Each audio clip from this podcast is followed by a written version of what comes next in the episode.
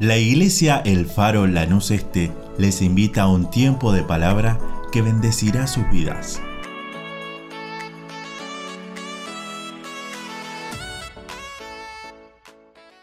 Abrí tu Biblia, por favor, y vamos al mensaje. Vamos a leer el- en el libro de Isaías, capítulo 35, en este comienzo de año, desde el versículo 4 al 8. Isaías 35, versículo 4, y lo leemos en el nombre de Jesús, y dice, Decida los corazones apocados, esforzaos, no temáis. He aquí que vuestro Dios viene con retribución, con pago. Dios mismo vendrá y os salvará. Entonces los ojos de los ciegos serán abiertos y los oídos de los sordos se abrirán. Entonces el cojo saltará como un ciervo y cantará la lengua del mudo porque aguas serán cavadas en el desierto y torrentes en la soledad. El lugar seco se convertirá en estanque y el sequedal en manaderos de aguas. En la morada de chacales, en su guarida, será lugar de cañas y juncos. Y habrá allí calzada y camino, y será llamado camino de santidad no pasará inmundo por él, sino que él mismo estará con ellos. Y el que anduviere por este camino, por este camino, por torpe que sea, no se extraviará. Amén. Comienza un nuevo año y tengo una palabra para tu vida de parte de Dios. Y esta palabra dice, esforzaos, no temáis. He aquí que vuestro Dios viene con retribución, con pago. Dios mismo vendrá y os salvará. Amén. Un- una manera en la cual muchas veces, especialmente en las redes sociales, grandes predicadores o pequeños predicadores, como lo podamos llamar, levantan un dedo y dicen, tengo una palabra para vos. Y le dice, mañana vas a tener un auto nuevo. Y uno dice, wow. Y muchas veces no pasa. Otras veces sí viene de parte de Dios. Y eso como que está un poquito manoseado. Pero tengo una palabra para tu vida. En este primer culto de cena del Señor. Si estás apocado, si estás de corazón caído, el Señor te dice, esforzate, no tengas temor. He aquí porque yo vengo con una retribución, no solo con retribución de lo que hiciste, sino con pago de aquello que no pudiste llegar a hacer, pero yo lo suplí, porque yo mismo voy a venir y te voy a salvar en este año. Porque no es palabra de hombre, sino es palabra de Dios. La salvación proviene de Dios. La bendición que enriquece y no, y no añade tristeza consigo proviene de Dios. Y fin de los años, siempre hacemos un balance. ¿Qué hicimos y qué dejamos de hacer? Miramos hacia atrás y algunos se agarran la cabeza, otros se sientan y dicen, realmente pude hacer aquello que me propuse. Pero hacemos como un balance y ponemos en la balanza el año. Y siempre hay algo que tal vez dijimos, ah, esto, lo quise hacer pero no llegué. Intenté pero bueno, en este nuevo año hay una esperanza para tu vida. Porque cada día de este nuevo año, las misericordias de Dios se renuevan todos los días. Porque yo sé y traigo buenas noticias. Papá, te traigo buenas noticias. Mamá, te traigo el Evangelio, que es buenas noticias. Vecino, te traigo buenas noticias. Tía, te traigo el Evangelio, que son buenas noticias. Tal vez viniste cansado, te traigo buenas noticias. En Cristo tenés nuevas fuerzas. Tal vez viniste enfermo, te traigo el Evangelio, porque por sus llagas ya hemos sido sanados. Viniste como hemos leído, con un corazón apocado, te traigo el Evangelio. Él es el que te levanta y quita aquel peso que hay en tu vida, aquella mochila que hay en tu vida, para hacerte una mujer, un hombre libre de toda atadura de Satanás. Sos de aquellos que sos un invitado, porque te invitaron, venía a la iglesia. Qué bien que te va a hacer si vas a la iglesia. Son frases normales y déjame decirte algo, es verdad. Es real. Venir a la iglesia nos hace bien. Porque adoramos a un Dios vivo. Porque predicamos la palabra del Dios vivo. Porque tenemos consuelo en el Dios vivo.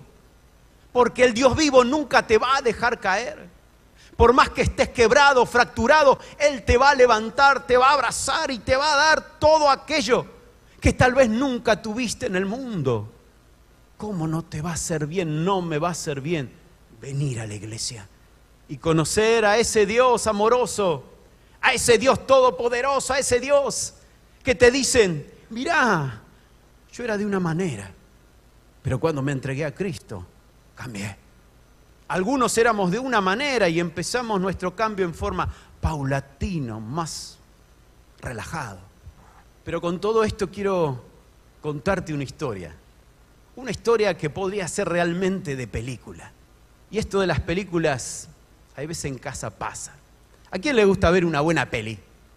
Levante la mano. Amén. Bueno, no somos solo en casa.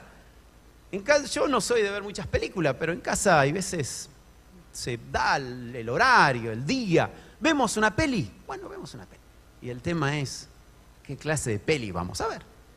Y ahí empezamos a negociar. Mi esposa tiene la frase, una para la familia. Y esa de la familia para ella es el chico lindo que se enamora de la chica linda, ¿no? Y siempre está el, feo que le quiere y termina, ¿no? Tal vez con el nene, una que haya acción, ¿no? Que empezamos a negociar. O el fin de año que hay que ver de Navidad. Mucha sonrisa, pensé que solamente en casa pasaba y vemos películas de Navidad y lo más lindo que están todos en invierno, paleando la nieve y nosotros transpirando. Pero vemos películas de Navidad. Quiero contarte una historia de un hecho real, verídico, que Broadway se haría una buena panzada con, este, con esta historia. Y es una historia en la cual comienza muchos años atrás, cuando el rey David estaba en su reinado y él ya cuando todos sus enemigos habían estado o estaban bajo sus pies, Dios le había dado paz con la mayoría, estaba firme en su reinado. Y él tiene como un recuerdo, una melancolía, vaya a saber qué le pasó, pero se levantó un día y comenzó a caminar por el palacio real y dijo, yo tuve un amigo, Jonathan me acuerdo de Jonathan, que era mi amigo.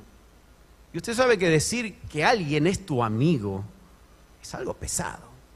No todos tienen amigos y no todos se comportan o nos comportamos como amigos. El amigo no traiciona. El amigo te dice las cosas que son realmente como tienen que ser. El amigo no oculta nada. El amigo muchas veces hasta se enoja con vos por tu bien. El amigo es aquel que quiere tu bien por arriba de su bien. Eso es un amigo. Básicamente, es lo mismo que el Espíritu Santo hace con nosotros. El Espíritu Santo quiere nuestro bien, nos dice las cosas que son, aunque no nos guste, y nunca, nunca, ni en las buenas ni en las malas, nos va a dejar. Ese es un amigo. Y hoy te lo quiero presentar. Es el Espíritu Santo, Dios en la tierra. David tenía un amigo, Jonatán, y había hecho un pacto cuando él todavía no había, no lo habían ungido como rey, no estaba en el reino. Tenía el papá, que era Saúl de Jonatán, y lo quería matar, el suegro. ¿Qué suegro? Y este suegro lo quería hasta enclavar con la lanza en la pared, había escapado varias veces. Y ahí se une los sentimientos de Jonatán con David y hacen un pacto. Y dice, siempre vas a ser mi amigo y yo siempre voy a ser tu amigo. Pero cuando vos estés en el reino, en el reinado, le habla Jonatán a David, acordate de mí, acordate de mi casa. No permitas que mi, mi casa pase hambre, pase necesidad, que mi casa siempre esté bien. Y ahí los dos hicieron ese pacto. Y Jonatán se sacó, dice, su manto, su capa, y se lo entregó a David, que era el heredero por línea que tenía que ser rey. No solo eso, sino que le entregó su arco y también le entregó sus flechas. Al darle su manto o su capa, le estaba dando la autoridad. Y cuando le entregó figuradamente el arco, le estaba dando el poder con las flechas. Y es así como estos dos jóvenes, dicen los historiadores que más o menos medían igual, tenían la misma constructura física. Jonatán y David, David y Jonatán, dos jóvenes que hicieron un pacto, dos amigos que hicieron un pacto, dos personas que de corazón a corazón dijeron, yo quiero ser tu amigo, pero no solo eso, sino pase lo que pase, voy a seguir siendo amigo tuyo, voy a seguir sosteniéndote, voy a seguir diciéndote la verdad, lo que te conviene. Pasan los años y Jonatán tiene un hijo llamado Mefiboset. Nombre largo, pero sí, Mefiboset. Cuando Saúl estaba en guerra, Jonatán también, y Mefiboset era muy chiquito, cinco años apenas. Llegan al, palacio real una, una noticia terrible. Cinco años Mefiboset, un niño, un niño, diciendo que el rey Saúl había sido muerto que el abuelo de Mefiboset había sido muerto. No solo eso, sino también su papá Jonatán lo había matado en el campo de batalla. Y no solo eso, sino también su tío en el mismo campo de batalla perdió la vida. Imagínate ese niño, cinco años, terrible, una tragedia. Creo que ninguno de los que estamos bajo este techo pasamos por las mismas circunstancias había una mujer que lo estaba cuidando. Habla la escritura de una nodriza, aquellos que los cuidan. Y le llegó una noticia a ella, dice, vienen los enemigos a saquear el palacio y a matar toda la sangre real. Es ahí donde esta jovencita lo envuelve en una manta y sale corriendo para salvar la vida del niño Mefiboset, sangre real, cinco añitos. Yo no sé si tropezó, si se olvidó que había un escalón en el palacio, si al subir al carruaje real tocó mal el estribo. Pero el, hecho real es que ella cayó en esa carrera para salvarle la vida al niño de cinco años. En ese instante cae el, el niño y se siente en ese clásico crack de huesos quebrados. Aquellos que nos quebramos un hueso es algo inconfundible. Sentís algo interno, un crack. Es más, los médicos cuando antes vas a revisar un golpe, lo primero que te preguntan es, vamos a hacer una placa, pero te dicen, ¿vos sentiste algo raro? Se sintió el crujido como de dos ramas cuando lo quiebran y sus dos pies empezaron a caer. Se levantó la nodriza, empezó a verlo y se dio cuenta que estaban quebrados los dos pies, pero no podía hacer nada. Venían a matarlo al niño. Siguió su carrera para salvar la vida de este chico. ¿A dónde lo llevó? No había lugar, porque donde lo capturaban lo mataban. Donde tomaban la vida de Mefiboset era muerto. Y lo lleva lejos. Ahí donde nadie lo puede encontrar. Allá donde todas las personas de mala vida se encuentran lejos, donde no hay señal de celular. Una tierra árida, una tierra sin vida, una tierra que no crece nada. Por más que pongas una buena semilla en esa tierra, no crece, no germina porque está una tierra árida, sin agua, Esa tierra se llama Lodebar. Ahí lo refugió a este niño para que no lo mataran. De sangre real, heredero del trono, tenía todo un futuro por delante. Pero con los pies quebrados y con sentencia de muerte por ser de papá real, abuelo real. Y así comienza su vida, con los pies quebrados. No había silla de ruedas, apenas alguna muleta hecha de un palo en aquel entonces. Y comienza la vida de Mefiboset con cinco añitos a caminar, desterrado del palacio. Se hace adolescente, se hace adulto. Y él mismo se considera un perro muerto. Y ahí el perro muerto en aquel entonces era lo peor de lo peor que un israelita, de un hebreo, un judío podía hacer. Lo peor que te pueden decir es un perro muerto. Es un insulto terrible, tremendo. Él se consideraba un perro muerto.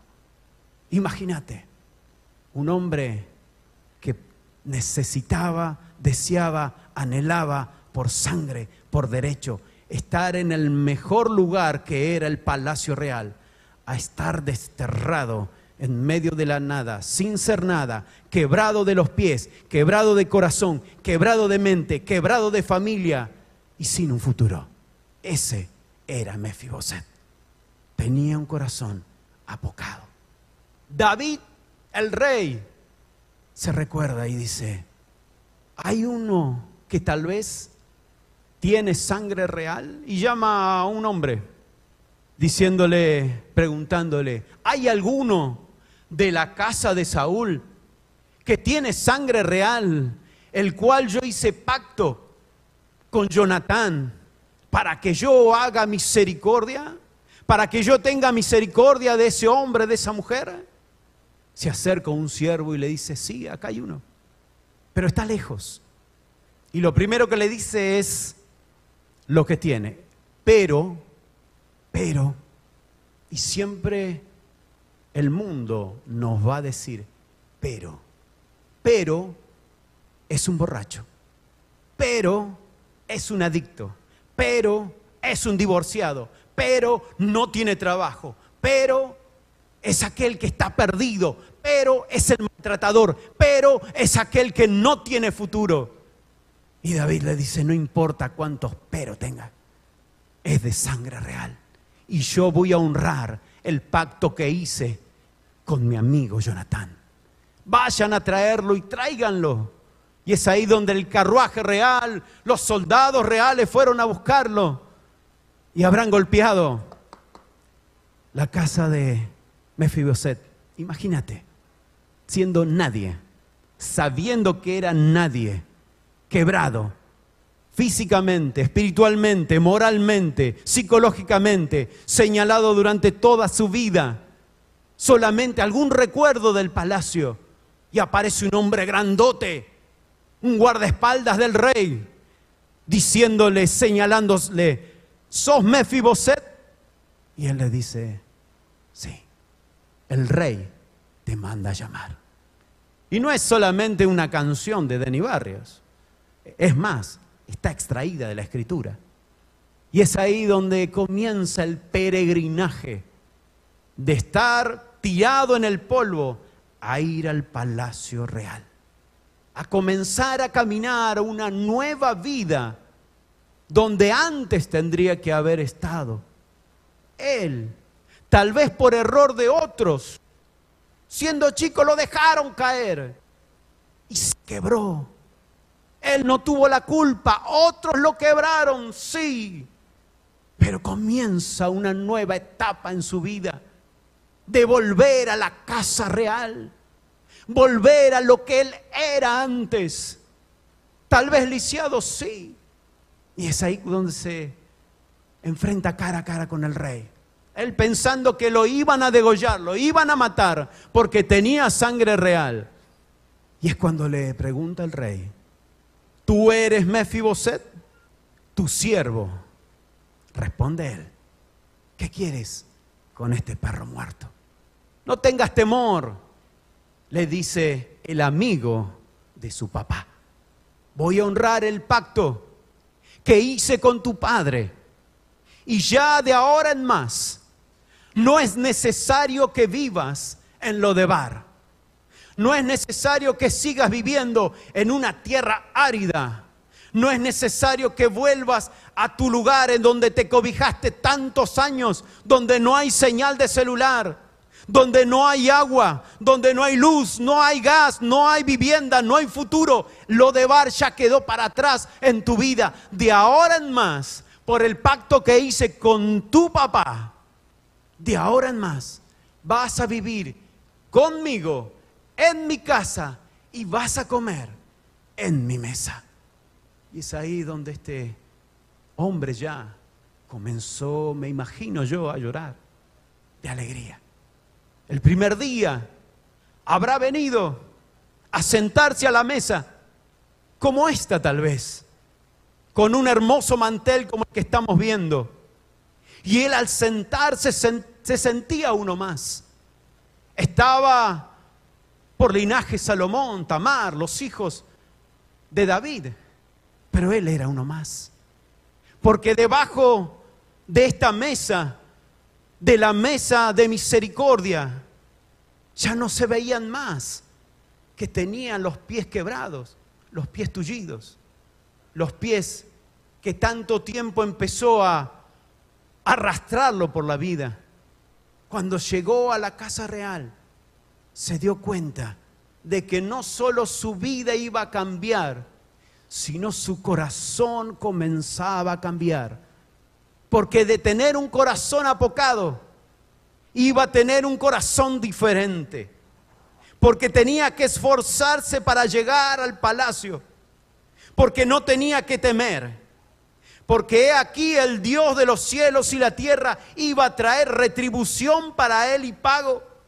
Porque Dios mismo lo iba a mandar a traer a la casa real. Y porque lo iba a salvar de una tierra que no tenía ni tiene siquiera espiritualmente ni naturalmente futuro.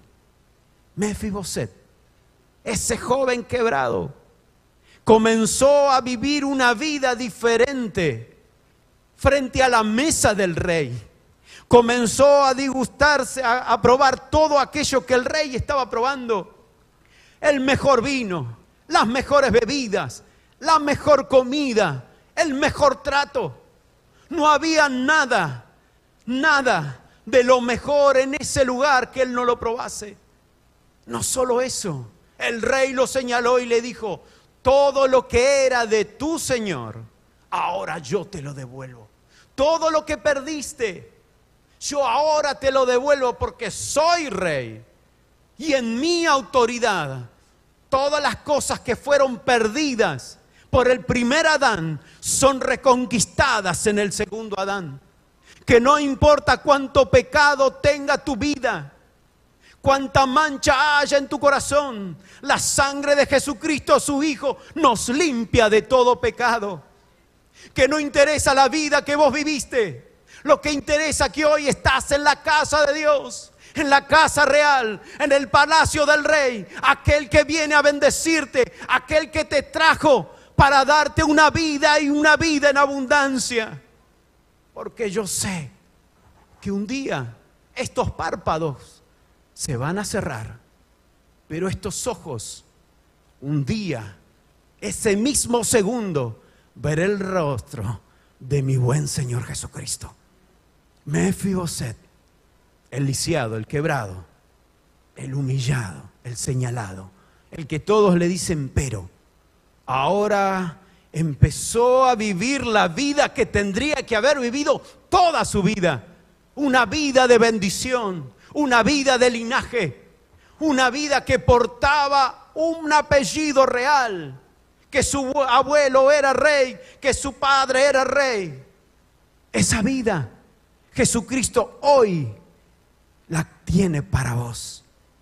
Esa vida que comenzó Tal vez un día cuando alguien te invitó a la iglesia.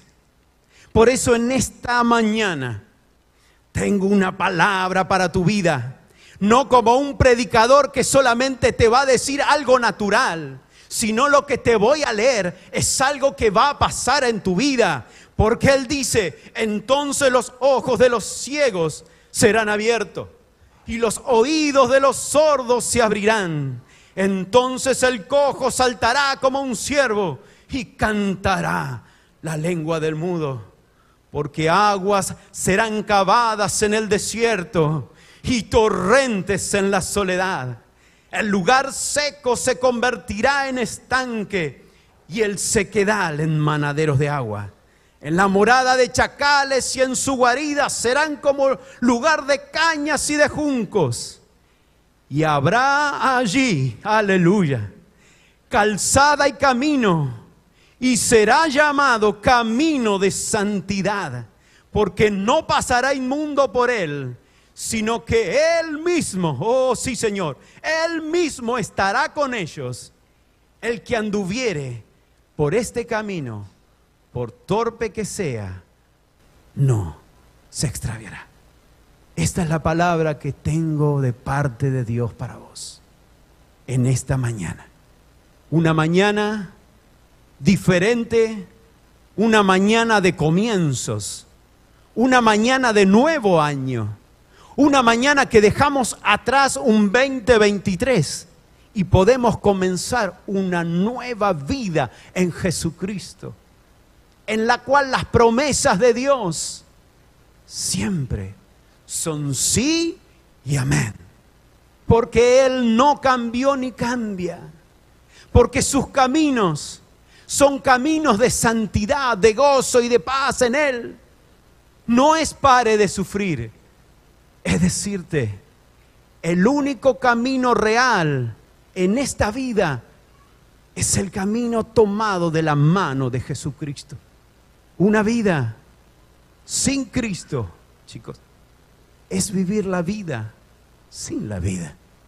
Caminar una vida sin la presencia de Dios no es vida, es muerte. Aquellos que por gracia y misericordia Dios nos llamó, nos tocó, hizo la obra de santificación en nuestras vidas. Podemos hablar día y noche dando testimonios de cómo el poder de Dios transforma las vidas, cambia las familias, de historias tristes a ser transformados en historias con final feliz.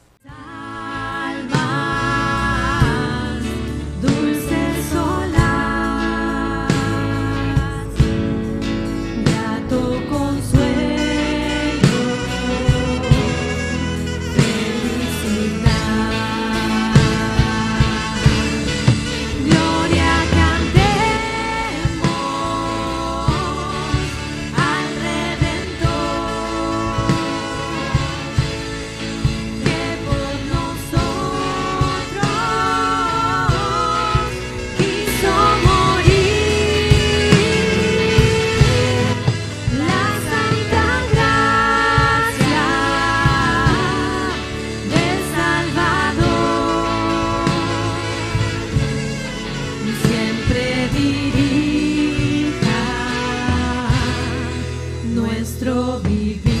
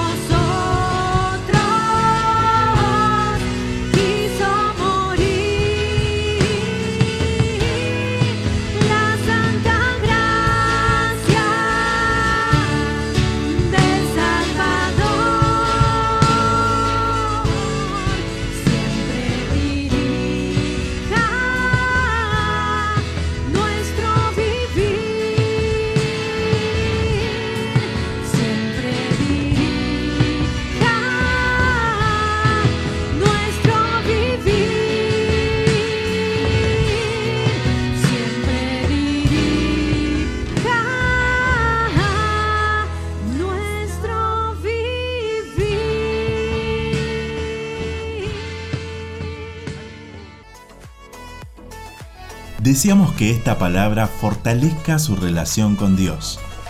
Como familia de fe, les invitamos a seguir creciendo juntos. Nos encontramos en Instagram, Facebook y YouTube, El Faro Lanús Este, o por WhatsApp al 11 30 73 50 63. El Faro, una iglesia de fe, acción, reproducción y objetivos.